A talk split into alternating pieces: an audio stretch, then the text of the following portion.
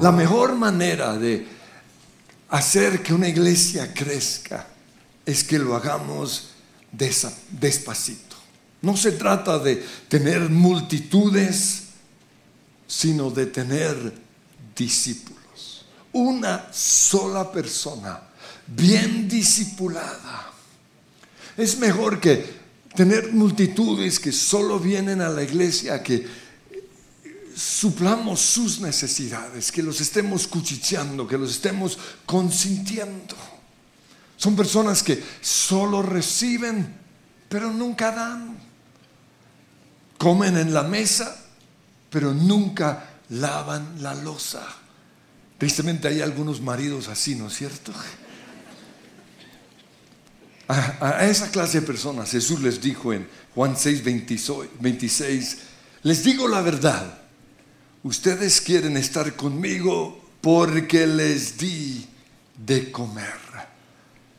Y luego el Señor dice, pongan más bien su energía en buscar la vida eterna, en buscar primero o primeramente el reino de Dios y su justicia, porque entonces todo lo demás será añadido. Y en Juan capítulo 6 el Señor empezó a exigirle más a sus seguidores. Por eso encontramos ese versículo bien triste, Juan 6, 66, donde dice que a partir de ese momento muchos de sus discípulos se apartaron de él y lo abandonaron. Y por eso Jesús en Mateo 28, 19 nos dio este mandato. Vayan y hagan discípulos.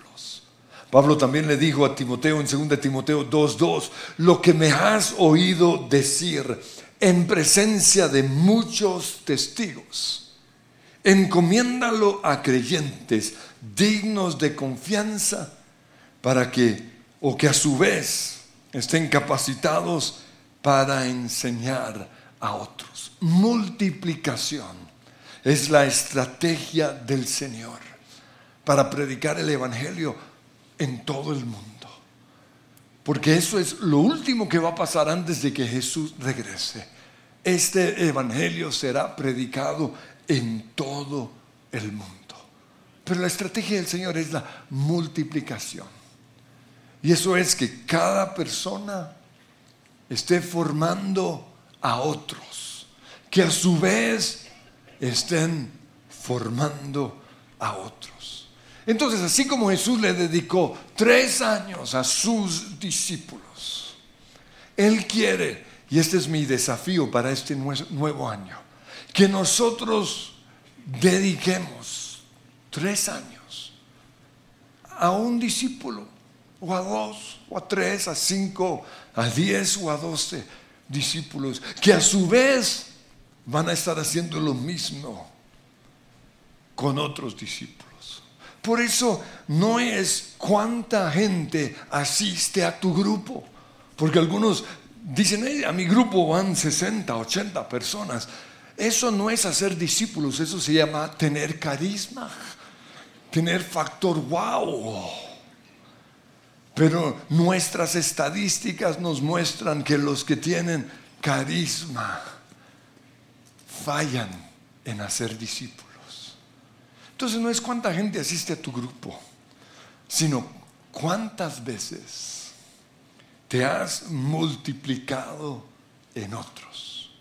No es cuántos líderes están debajo tuyo, sino cuántos líderes están a tu lado. Porque eso es hacer discípulos, que sean iguales o mejores que nosotros. Por eso hoy el primer miércoles del 2023, quiero añadir una frase más a, lo que enseñé el último miércoles y es lo siguiente. Hazlo despacio, pero hazlo bien. Y por eso, para hacerlo despacio y hacerlo bien, tenemos que saber qué es hacer discípulo. Y en primer lugar, un discípulo es un seguidor o un imitador de Jesús. Un discípulo es alguien que quiere vivir como vivió Jesús. Quiere orar como oró Jesús. Quiere hablar como habló Jesús. Quiere sanar a los enfermos como lo sanó Jesús. Quiere echar fuera demonios como lo hizo Jesús. Quiere perdonar como lo hizo Jesús. Un discípulo es un imitador de Jesús. Por eso Pablo en 1 Corintios 11.1 dijo, ustedes deberían imitarme a mí así como yo imito a Cristo. Eso es un discípulo. Pero un discípulo también es alguien en quien Cristo ha sido formado. Eso quiere decir que se parece a Jesús en casi todo. Pablo en Gálatas 4:19 les dijo a sus discípulos, queridos hijos, por quienes vuelvo a sufrir dolores de parto hasta que Cristo sea formado en ustedes. No es Taylor Swift, no es Messi, porque algunos se parecen a Messi, otras se parecen a Taylor Swift. No es que Cristo sea formado en nosotros. Y como les dije hace un mes, para hacer discípulos tengo que empezar primero con el hombre que veo en el espejo. ¿Recuerdan la canción de Michael Jackson? I'm starting with the man in the mirror. ¿Les hago el paso? Yo tengo que empezar conmigo mismo. ¿Por qué? Porque cada uno se multiplica según su especie. Los pájaros se multiplican en qué? En pájaros. Los burros en burros. Las vacas en vacas. Pero también los cristianos mediocres se multiplican en cristianos mediocres, los mundanos en cristianos mundanos, los egoístas en egoístas, los manipuladores en manipuladores. Pero por otro lado, los cristianos santos se van a multiplicar en qué? En cristianos santos. Los cristianos que oran van a tener discípulos que oran. Los veo en la oración los que no están realmente formando discípulos no saben ni, que los martes y jueves oramos. Los adoradores son iguales a sus líderes. Por eso si estás frustrado con tus ovejas, el problema no son ellos. El problema es el hombre o la mujer que ves cada mañana en el espejo. Por eso, el, primer, el primero que tiene que ser formado somos nosotros. Dice Mateo 12:33, a un árbol se le identifica por su fruto. Si el árbol es bueno, su fruto será bueno. Si el, si el árbol es malo, su fruto será malo. Por eso Dios solo le da la unción de multiplicación a las personas que Él quiere que sean reproducidas o sean multiplicadas en otros. Pero el hacer discípulo no solo tiene que ver con nuestro futuro, sino también con nuestro pasado. Y esto lo digo porque la mayoría de los procesos de formación, aunque son muy buenos, solo se concentran en el futuro de las personas. Lo sé porque el material de nuestra iglesia de formación, yo lo hice. Y todo tenía que ver con formarlos para el futuro. Hasta que entendí que hacer discípulos también tiene que ver con nuestro pasado. El futuro es cosas como lo siguiente, cómo apropiarnos de nuestra posición en Cristo. En Cristo tú eres santo, en Cristo tú eres nueva criatura, en Cristo las cosas viejas pasaron, todas fueron hechas nuevas. Eso tiene que ver con el futuro. También cómo orar, cómo leer la Biblia, cómo predicar, cómo ser un buen líder, cómo ser guiados por el Espíritu Santo. Todo eso tiene que ver con el futuro, pero tristemente muchos de estos libros y muchos procesos de formación en las iglesias descuidan el pasado de las personas. Y solo podemos avanzar hacia nuestro futuro si hemos sido liberados y sanados de nuestro pasado. Dice Hebreos 12.1, quitémonos todo peso esto tiene que ver con nuestro pasado. Quitémonos todo peso que nos impide correr. Correr tiene que ver con nuestro futuro. Especialmente el pecado que tan fácilmente nos hace tropezar. El pecado de mi pasado me hará tropezar en mi futuro. Y luego dice, y corramos con perseverancia la carrera que Dios ha puesto por delante. Está muy claro en este versículo que hacer discípulos tiene que ver con el pasado o ser libres del pasado para correr hacia lo que Dios ha puesto delante de nosotros. Otro versículo, el famoso Filipenses 3, 13 al 14. Aquí Pablo nos dice, una cosa hago olvidando lo que queda atrás y esforzándome por alcanzar lo que está adelante. Sigo avanzando hacia el futuro, hacia la meta, para ganar el premio que Dios ofrece mediante su llamado celestial en Cristo Jesús. Casi todo este versículo nos habla acerca de alcanzar lo que está delante.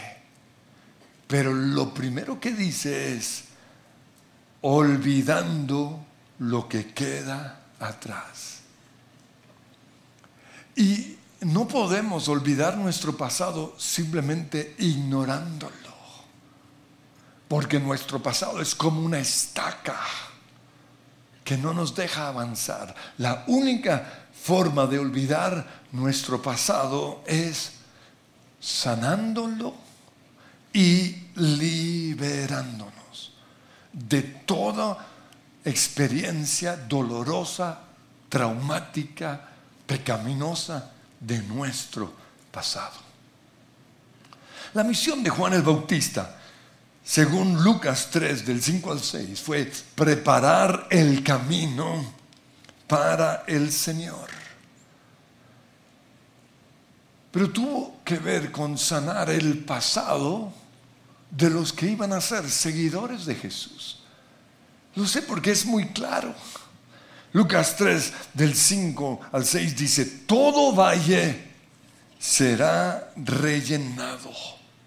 Esto tiene que ver con los faltantes en nuestras vidas, nuestras inseguridades, nuestra baja autoestima o nuestras envidias, que tienen que ser sanados y llenados con la presencia del Señor.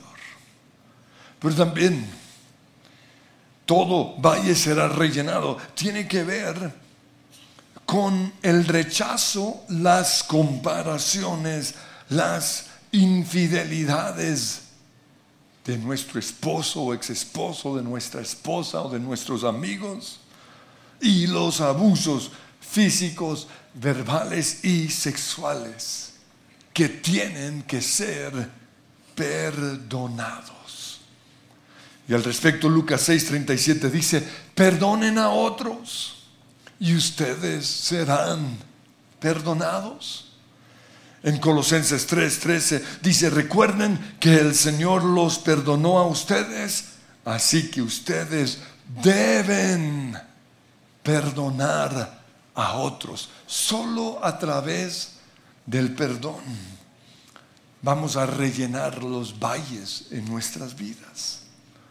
Pablo también le dice a la iglesia en Corinto, en 2 Corintios 2, del 10 al 11, si había algo que perdonar, lo he perdonado por consideración a ustedes en presencia de Cristo. Se refiere a cierta persona en la iglesia en Corinto que había causado mucho daño. Y Pablo dice, si había algo que perdonar en esa persona, lo he perdonado, pero ojo con lo que sigue, para que Satanás no se aproveche de nosotros, pues no ignoramos sus artimañas. Entonces lo primero que Juan el Bautista tuvo que hacer con sus discípulos fue rellenar sus valles. Pero lo siguiente dice, toda montaña y toda colina será allanada. Los huecos tienen que ser llenados, las montañas y las colinas tienen que ser derribados o allanados. Estas montañas y colinas se refieren a los pecados en nuestras vidas, como la lujuria, el adulterio, el deseo de poder, el amor o el afán por las riquezas, el egoísmo, el narcisismo, las groserías, las mentiras, las adicciones, el alcoholismo, todos estos pecados, para ser derribados, tienen que ser reconocidos, tienen que ser confesados. Dice 1 Juan 1.9, si confesamos nuestros pecados, Dios, que es fiel, que es fiel y justo, nos los perdonará y nos limpiará de toda maldad. Pero lo siguiente que tuvo que hacer Juan el Bautista fue enderezar los caminos torcidos. Porque durante toda nuestra vida hemos tenido enseñanzas torcidas. Todo lo que vemos en Netflix, en las redes sociales, son caminos torcidos. Entonces, hacer discípulos es enderezar todo lo chueco en sus vidas, todas las ideas raras que tienen, todos, todas las enseñanzas falsas tienen que ser enderezados.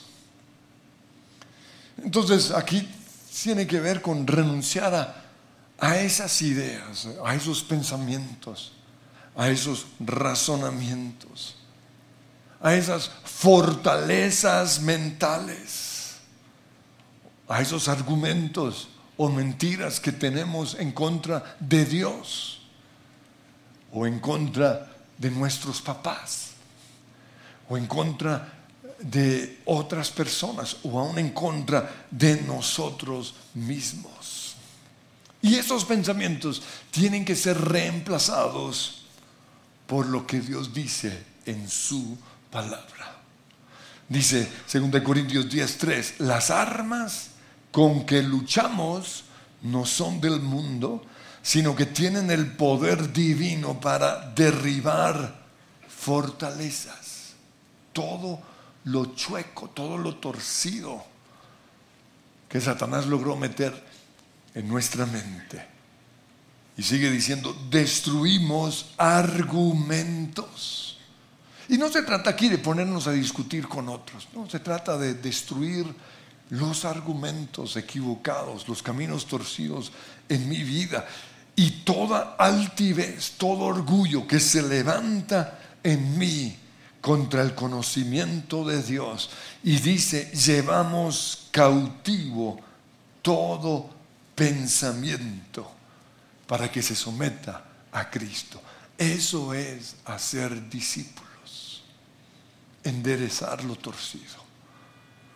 Pero lo, lo último que hizo ah, Juan el Bautista con sus discípulos, y es lo que tenemos que hacer nosotros con nuestros discípulos, es allanar las sendas escabrosas, limar, pulir, confrontar, podar todo lo que hay en ellos o en nosotros que fastidia a la gente. Entonces pensemos en alguien bien fastidioso. ¿Qué es lo que quisiéramos allanar? Pues comienza con el hombre que ves en el espejo. Porque la gente piensa lo mismo acerca de mí. O sea, cada vez que a mí algo me fastidia o me molesta de otra persona, ¡pum! lo devuelvo hacia mí. Comienzo a pensar, ¿qué dirán o qué pensarán acerca de mí? ¿Qué cosas nos fastidia de otros? Cuando se creen mejores que los demás. No cuando creen que solo ellos tienen la razón. Cuando quieren ser el centro de nuestra atención. Cuando creen que ellos son los únicos dueños de la verdad. Hay una forma de hablar de ciertas personas que uno dice, guácale eso es lo que hay que añadir, hay que limar, hay que allanar. Pero también la queja, no hay nada que fastidie más que la queja.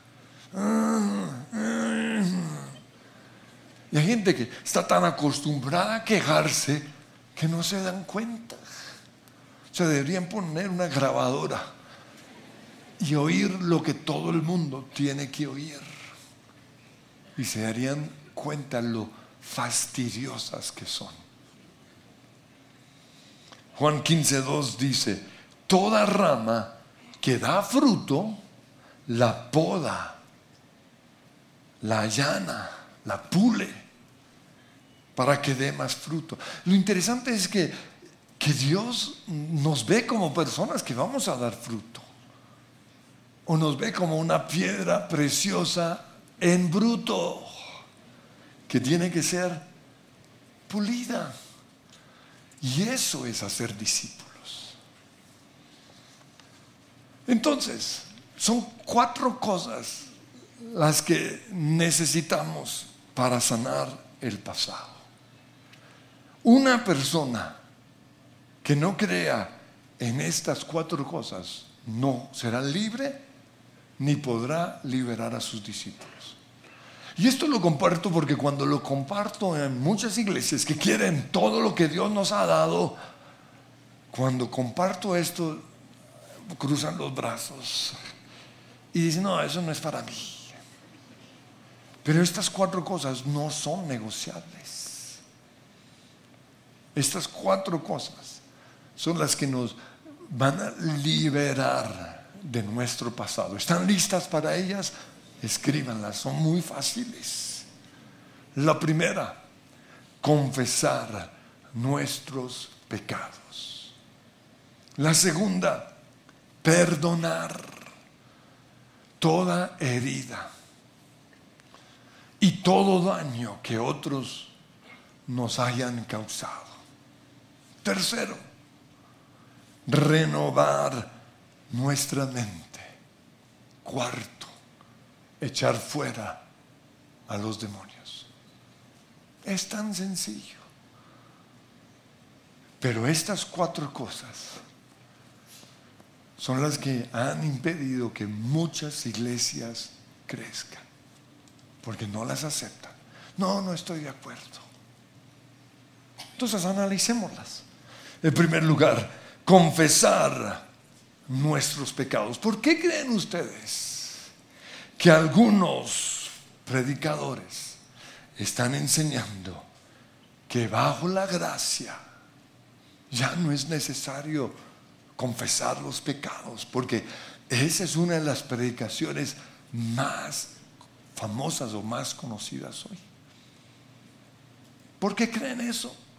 Porque el enemigo sabe que el arma más poderosa en contra de él es la confesión de nuestros pecados. Porque cuando lo hacemos, estamos sacando la basura de nuestra vida que le está permitiendo tener derecho sobre nosotros para enfermarnos, para oprimirnos, controlarnos, lo que sea.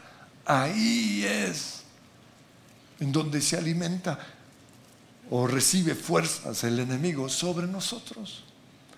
Entonces, muchos cristianos hoy predican que ya no es necesario confesar los pecados y creen que están predicando la palabra de Dios, pero no es así. Eso no está en la Biblia. El alcohólico que va a alcohólicos anónimos solo es libre.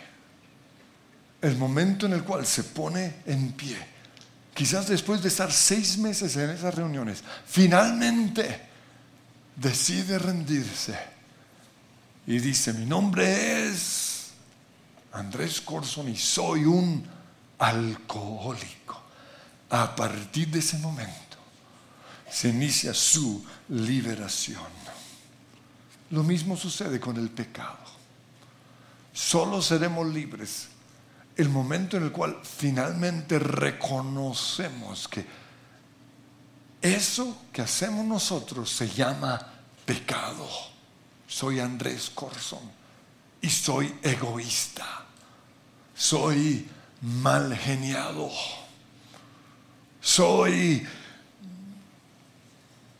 idólatra, controlador, rebelde, adúltero, lo que sea. Yo estoy totalmente de acuerdo con el mensaje de gracia es un mensaje liberador, excepto con dos enseñanzas que son promovidos permanentemente por el representante más grande y más famoso del mensaje de la gracia. No voy a decir su nombre para no pecar.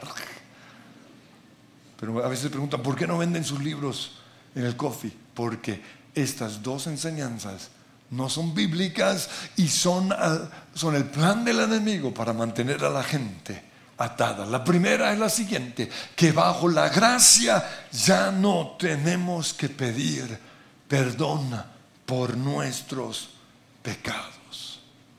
La Biblia no dice eso. La Biblia dice, 1 Juan 1.9, si confesamos nuestros pecados, Dios es fiel y justo para perdonarnos y limpiarnos de toda nuestra maldad. Ese predicador agarra este versículo y da una explicación bien chueca con respecto a esto, que es que esto fue escrito para los gnósticos. O sea, eso es acomodar un pensamiento del diablo para que la gente no sea libre de sus pecados.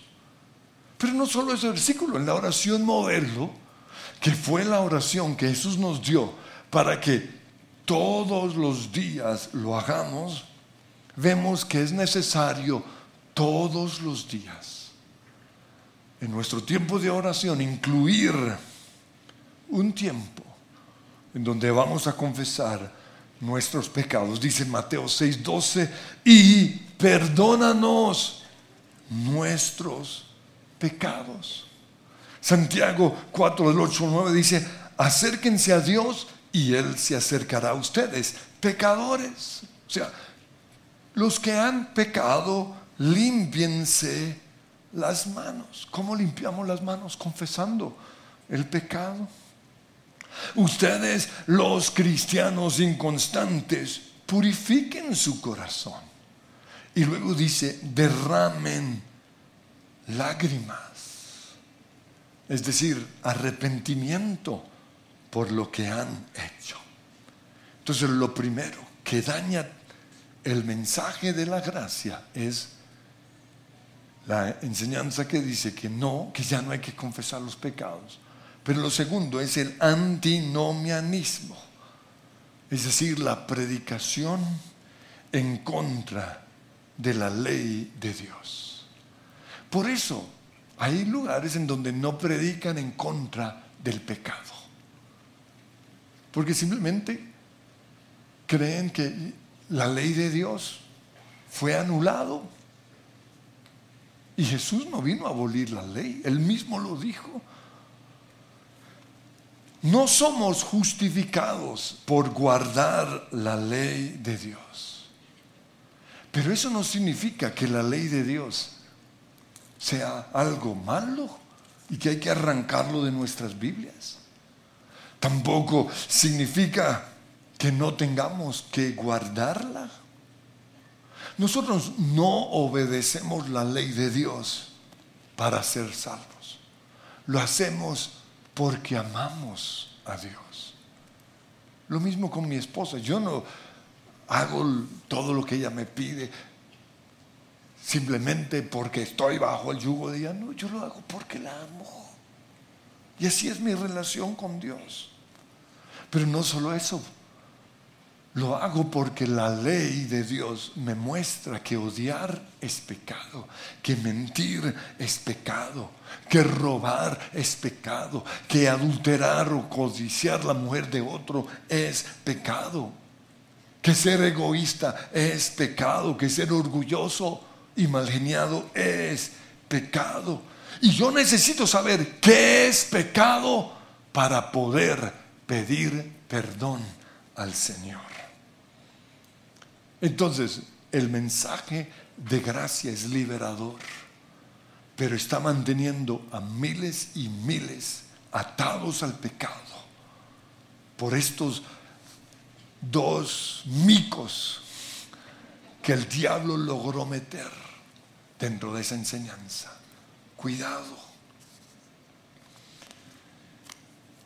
Romanos 8.1 dice, ninguna condenación hay para el que está en Cristo Jesús. Eso significa que todos los que estamos en Cristo Jesús ya fuimos perdonados. Por eso, la salvación no se pierde cada vez que pecamos. Y por eso nosotros no tenemos que pedir perdón para recuperar nuestra salvación como si lo hubiéramos pecado. No. Entonces, ¿para qué pedimos perdón? Lo hacemos porque ofendimos a Dios. Yo no le pido perdón a mi esposa para volver a ser su esposo, no. Yo le pido perdón porque la ofendí. Tampoco, o también le pido perdón a Dios porque por mis pecados, porque lo que yo hice no estuvo bien. Pero la otra razón por la cual le pido perdón a Dios por mis pecados es porque haciéndolo le quito al diablo todo derecho que él tenga sobre mi vida.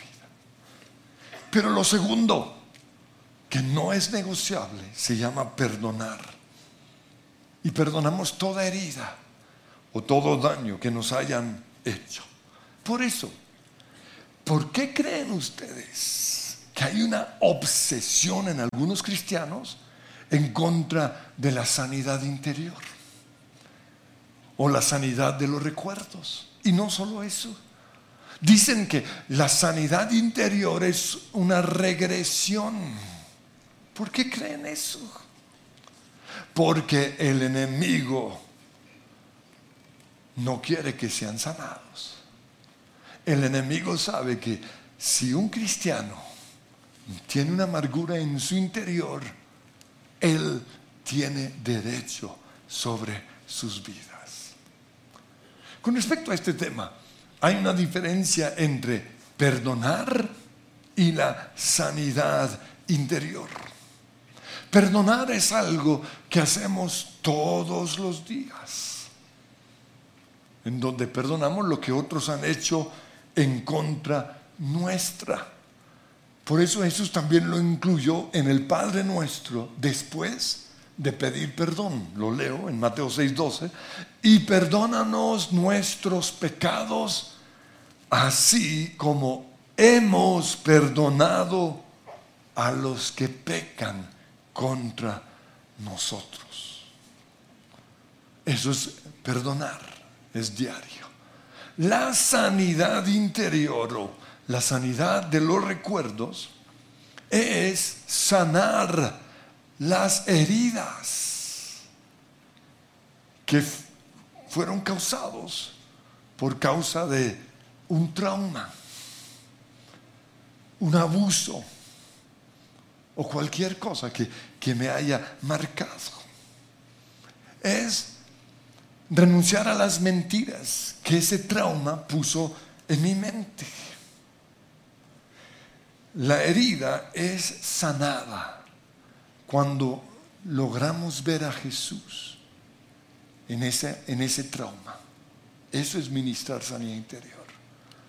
Tenemos que asegurarnos que sí fuiste violada, pero vas a ver a Jesús allí, a tu lado, sanándote. Por eso estoy dando una serie acerca de no estoy solo en mi abuso sexual. No estoy solo en mi depresión. Jesús está ahí, a mi lado. También somos libres de las mentiras que creemos. Cuando las identificamos y renunciamos a ellas. Decimos algo como renuncio a creer que no fui deseado. Porque un trauma me, puede hacer eso creer toda la vida, que yo no fui deseado, que soy el hijo olvidado. Renuncio a creer que no fui amado.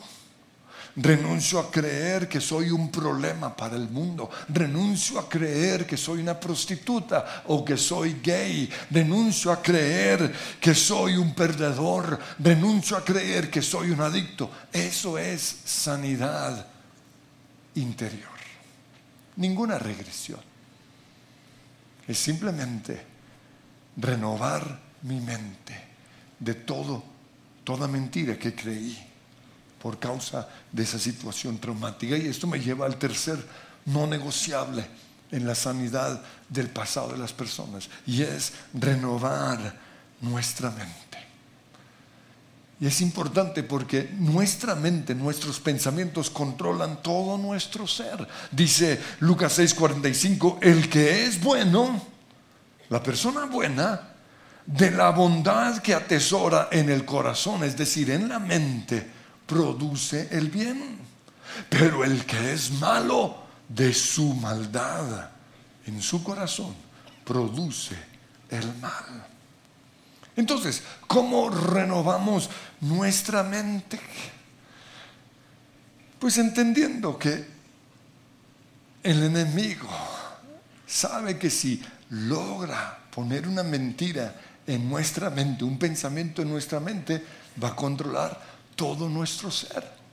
Entonces yo tengo que identificar las mentiras que el enemigo puso en mi mente y renunciar a esas mentiras. Dice 2 Corintios 10:3, destruimos argumentos y toda altivez que se levanta contra el conocimiento de Dios y llevamos cautivo con nuestra boca todos esos pensamientos para que mis pensamientos se sometan a Cristo. La palabra arrepentimiento en el griego significa metanoneo, o es la palabra metanoneo y significa cambio de mente. Cuando una persona logra metanonearse, cambiar su mente, cambia su qué? Comportamiento, metamorfosis. Eso es renovar mi mente. Miren lo que dice Romanos 12:2. Dejen que Dios los transforme en personas nuevas. Y pueden cambiar esa frase como personas exitosas, personas alegres, personas lo que sea, sanas. ¿Cómo?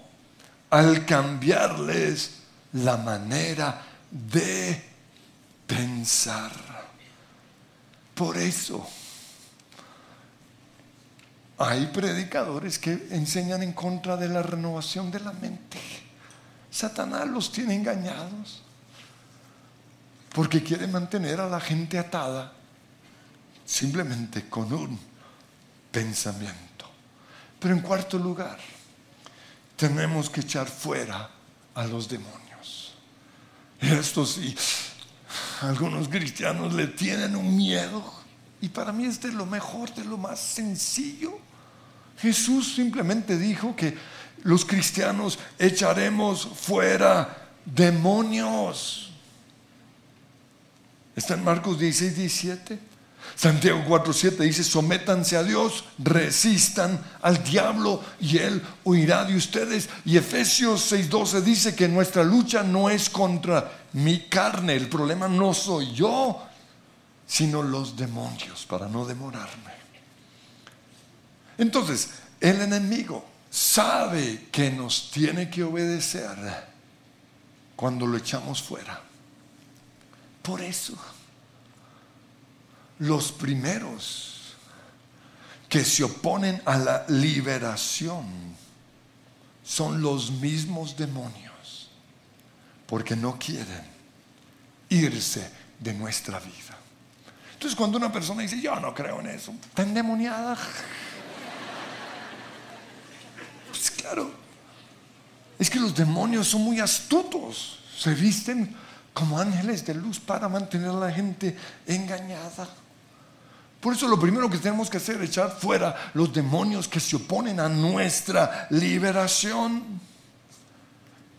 Pero los demonios tienen que ver con los otros tres pasos. Tengo que confesar, después de confesar mis pecados, echo fuera todo demonio que me pueda llevar a pecar. Después de perdonar, echo, fuera todo demonio que, que tuvo derecho en mi vida por esa amargura. Y con respecto a mi mente, después de renovar mi mente, voy a echar fuera o prohibir esos dardos o esos pensamientos del enemigo. Pero lo otro que vamos a hacer es echar fuera los demonios sobre los territorios. Porque la Biblia dice, y lo voy a leer, Deuteronomio 3, 2, 8, que Dios asignó espíritu sobre todos los territorios. Dice, cuando el Altísimo asignó territorios a las naciones, a Israel le asignó un territorio, a Egipto otro territorio, a Persia otro territorio, a Siria otro territorio. Fijó los límites de los pueblos según el número de su corte celestial, según sus ángeles. Y recuerden que así como hay ángeles buenos, hay ángeles caídos. Y hoy hay demonios en ciertos territorios. Por eso en Daniel capítulo 10, del 20 al 21, claramente se menciona los espíritus príncipes del reino de Persia y los espíritus príncipes del reino de Grecia, donde ustedes viven, en su ciudad, en su pueblo, en su nación, hay espíritus territoriales que tienen que ser atados y echados fuera. Por eso, si quisiéramos o si queremos ser libres de nuestro pasado, tenemos que creer en estas cuatro cosas. Confesar los pecados, perdonar toda herida, renovar nuestra mente y echar fuera a los demonios. Y esto mismo tenemos que hacer con nuestros discípulos. Nos ponemos en pie. Y Señor, yo te doy gracias porque se inicia un nuevo año. Y es un año tremendo. Pero yo te pido que hoy todos los que estamos acá recibamos el desafío de hacer discípulos, pero hacerlo bien no tenerlos ahí sentados en el grupo comiendo buñuelos. oyendo mis predicaciones aburridas, no. Que hoy sepamos que se trata de formarlos, que sean imitadores de Jesús, que el carácter de Cristo sea formado en sus vidas. Por eso, Señor, te doy gracias por todas las herramientas que tenemos para el futuro de esos discípulos. Pero yo te pido también que hoy nos demos cuenta que no llegarán a su futuro glorioso si no son liberados primero de su pasado. Si no confiesan sus pecados. Y quiero que ahí rápidamente confiesen eh, los pecados que hoy tienen que confesar. Van a decir, Señor, yo reconozco que soy mal geniado y que eso es pecado. Y quiero ser libre del mal genio. Reconozco que soy controlador. Reconozco que quiero llamar la atención. Yo necesito ser podado. Y esa poda, ese allanamiento, eh, esa limpieza se inicia reconociéndolo. Límpiame, Señor, de todo mi pecado. Señor, yo ato todo demonio que se opone a la confesión de pecados. Y Señor, te pido que si esa enseñanza se ha metido algunos de los que están aquí, hoy se den cuenta que, que es un mico de las tinieblas para impedir totalmente su liberación. Te damos gracias, Señor, porque ninguna condenación hay para el que está en Cristo Jesús. Ninguno de nosotros es condenado porque somos salvos por gracia, no por obras. Pero aún así, yo tengo que reconocer que mi pecado le ha dado lugar a los demonios. Que mi pecado ha afectado mi relación contigo. Lo segundo, Señor, yo te pido que hoy podamos perdonar todos los días y que enseñemos a nuestros discípulos a perdonar,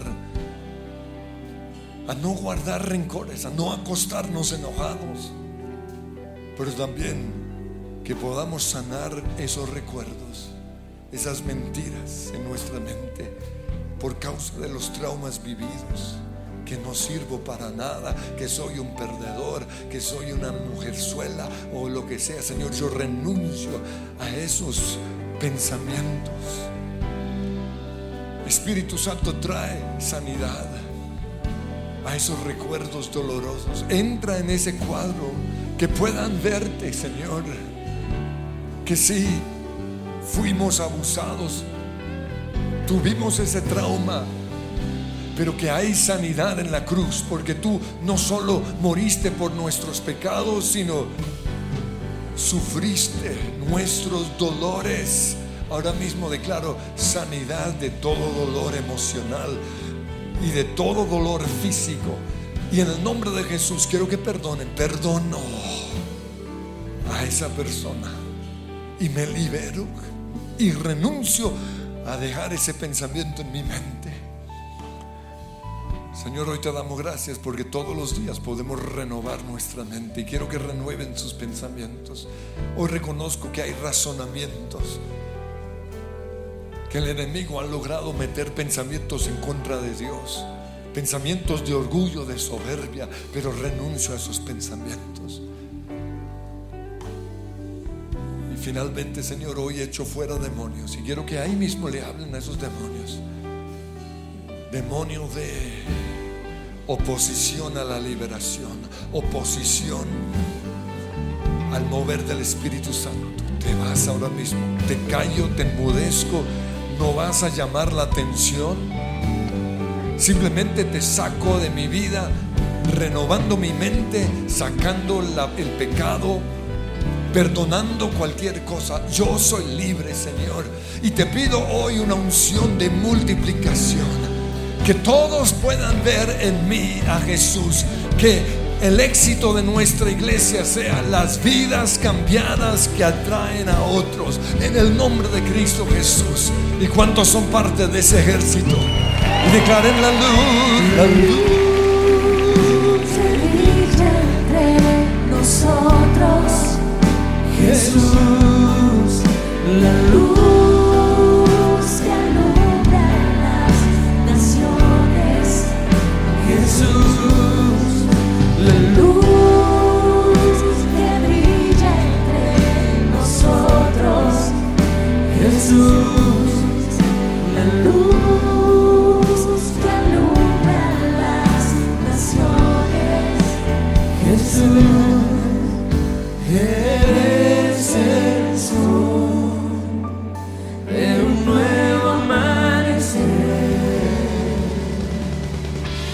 les gustó este video, pueden suscribirse al canal de El lugar de su presencia en YouTube. De esa manera gozará de todos nuestros beneficios.